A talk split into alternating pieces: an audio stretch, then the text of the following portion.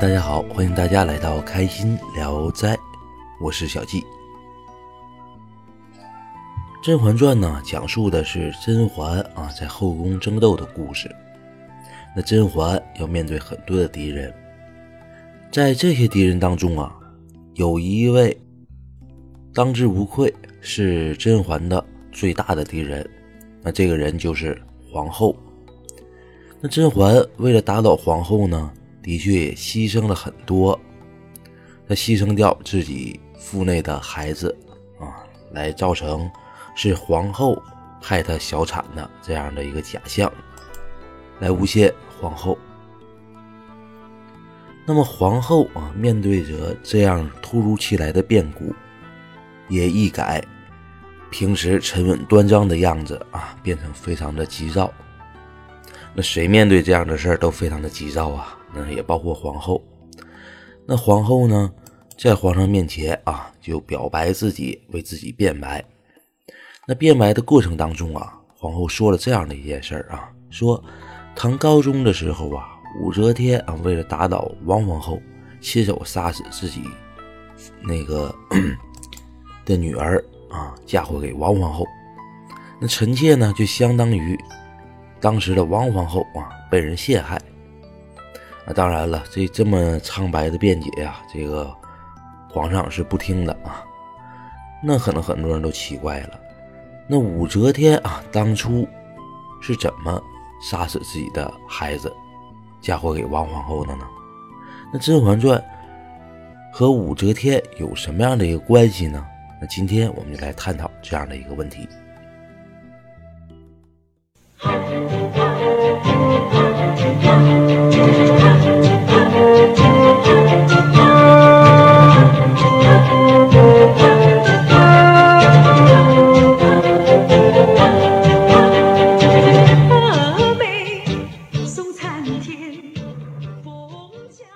那说武则天和《甄嬛传》的联系啊，真的是很多。《甄嬛传》啊当中也有很多的事迹，尤其是甄嬛的事迹和武则天是重叠的。那比如说啊，我们看武则天呢是十四岁入宫，入宫之后呢，凭借自己的美貌得宠，这和甄嬛啊一样，甄嬛也是凭借自己的相貌啊。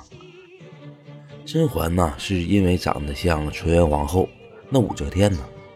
武则天啊，那是自己特别的好看啊，好看到什么程度？这太宗啊，一看见武则天，什么反应啊？啊，赶快赐名啊！赐什么名呢？赐媚娘这样的名字啊。我们说武媚娘，武媚娘是从这来的啊。那说媚娘，那说明什么呀？说明武则天非常的妩媚啊，但是我们也知道啊，从赐完名之后的武则天呢，那就不得宠了。那为什么不得宠啊？有三点原因。第一点原因呢，是武则天面对着两个敌人，两个非常有强有力的对手啊。那第一个人是谁呢？第一个敌人就是。徐慧啊，我们看这个《武媚娘传奇》里有这样的一个人物，非常的坏。其实呢，徐慧人家不坏啊，人家非常有才华，非常有才华啊。那武则天的才华就比不上他啊。人家徐慧天天的和这个唐太宗一起啊，看雪、看星星、看月亮，从诗词歌赋啊谈到人生哲学，是非常有才华这位才女啊。而且和这个和唐太宗一起啊，非常的。默契，可以说徐慧是唐太宗的红颜知己啊。那徐慧非常厉害。那武则天呢？武则天呢？一看唐太宗这么办了啊，那武则天怎么办呢？武则天呢也觉得我也要啊，投其所好，投其所好。武则天呢知道唐太宗喜欢书法，武则天呢就苦练啊书法。别说啊，武则天的这个书法练得非常的好啊，最后呢，真的是写字儿写的特别的好，相当于啊书法家了。但是我们也要知道啊，诗词歌赋和书法哪个啊更容易啊引起话题呀？那当然是诗词歌赋了。徐慧啊，天天的和唐太宗一起探讨诗词歌赋啊，哪个地方好，哪个地方不好。这个作者啊，写这样的诗的意境是什么啊？都在探讨探讨这些啊，一探讨能探讨一天。那书法呢？武则天把字儿给唐太宗一看，唐太宗怎么看？哎，小丫头写的好，很像某某书法家，笔法苍劲有力。然后呢？然后就说不出来别的了。然后说：“嗯，写的挺好，你下去吧。”这就完事儿了。所以说，武则天啊，投其所好啊，投了失败了。当然了，武则天还会创造其他的机会啊。但是武则天还面对一个死人呢。这个死人是谁呀？长孙皇后。我们看《甄嬛传》也是这样啊，《甄嬛传》当中，皇上。喜欢谁呀？皇上心里唯一的挚爱是纯元皇后，但纯元皇后死掉了。那唐太宗呢，也一样啊，爱着长孙皇后。那长孙皇后是完美的。那唐太宗呢，喜欢长孙皇后，那比《甄嬛传》当中那皇上喜欢纯元皇后的程度还要深。怎么这么说呢？我们看《甄嬛传》里这个皇上如何爱纯元皇后，我们都知道。但是纯元皇后一死，他就立了纯元皇后的妹妹啊宜修当了这个皇后。但是唐太宗呢，长孙皇后死后，这唐太宗啊一直没有立皇后。你说活人啊，这个武则天还能斗争了，死人呢，武则天斗争不了啊。当然了，这只是啊武则天。不得宠的第一个原因，武则天碰见两个强有力的对手。那武则天不得宠的第二个原因是什么呢？是武则天呐，他的这个性格和唐太宗啊不合。为什么这么说呢？我们看武则天啥性格啊？举个例子，就是那个著名的狮子冲事件，说唐太宗啊有一匹马，得到一匹马。啊，这马特别的好啊，像狮子一样，所以取名狮子冲。那这匹马得的特别好，那唐太宗也是有钱人嘛，都是爱炫富的啊。有一天就把这个文武大臣，包括后宫嫔妃都叫来了，看看我这匹好马。这个马特别好啊，但好是好，好马嘛，脾气又大，很难啊让人驯服。唐太宗也特别的恼火呀。自己驯服不了，然后呢，就找这个，嗯，整个的啊，这个前朝的文文武百官也驯服不了。正在这一筹莫展的时候啊，武则天呢就出现了。他想呢一鸣惊人呐啊，说妾能驯服，说我能驯服这匹马啊。说到这儿呢，小季呢想多说两句啊，因为，呃，电视剧当中经常说臣妾做不到，臣妾做不到，其实是错的啊。臣是臣，妾是妾啊，所以武则天在这儿出来说妾啊，说我能驯服这匹马，怎么驯服呢？请陛下呀，给我三件东西，哪三件东西啊？皮鞭啊，铁锤，还有匕首。那要这三件东西干什么呀？那武则天说了，说这个这匹马呀，如果啊驯服不了，我就拿鞭子狠劲抽它；如果它还不听话的话，我就拿。这个锤子锤它的脑袋，如果它还不听话的话，那这匹马这匹马就别要了啊！我就直接拿这个匕首啊，把这匹马给杀了得了，割它的喉咙。那武则天想一鸣惊人，惊着了吗？惊着了。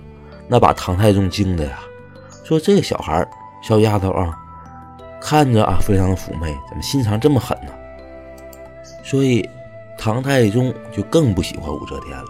所以武则天这个争宠的错策略啊是错的。那可能很多人说了，那错了，那我们再继续争宠啊？武则天不还是有大把的时间吗？这回啊，武则天是不敢了。为什么不敢了？因为当时啊有一个流言出现了，说唐三代以后啊有一位啊姓武的女子要当皇上，要主天下。啊，所以说这个所以唐太宗啊知道了这件事之后呢，那就要杀尽啊天下姓武的女子，尤其是后宫之内啊。所以呢，据传说呀，唐太宗呢就怀疑到了武则天这啊。正在这啊紧要关头啊，有一个人出现了，谁呢？一个叫李君羡的。大家看《至尊红颜》里啊，有这个李君羡啊，是个主角。那这个人物啊，很倒霉啊。为什么呀？他小名啊叫武娘子啊，他是左武卫大将军，镇守什么呢？神武门。你看他一个人占了这么多武啊，这个唐太宗啊就觉得篡篡他皇位的啊一定是这个人啊，所以呢就一狠心把这个人杀了。把李君羡给杀死之后呢，其实武则天的这个危机啊就暂时的解决了。那既然暂时的解决了，那武则天还敢往前凑合吗？那不敢了啊！赶紧眯门子吧！哎呀，我好，我离这个太宗皇帝远点吧！啊，别哪天一想到，哎，你不也是姓武吗？还是个女的，我再把你给杀了。所以武则天这个时候啊，就赶紧的啊，低调啊，低调再低调。那光这么低调能行吗？光这么低调不行啊！光这么低调，那不就失宠了吗？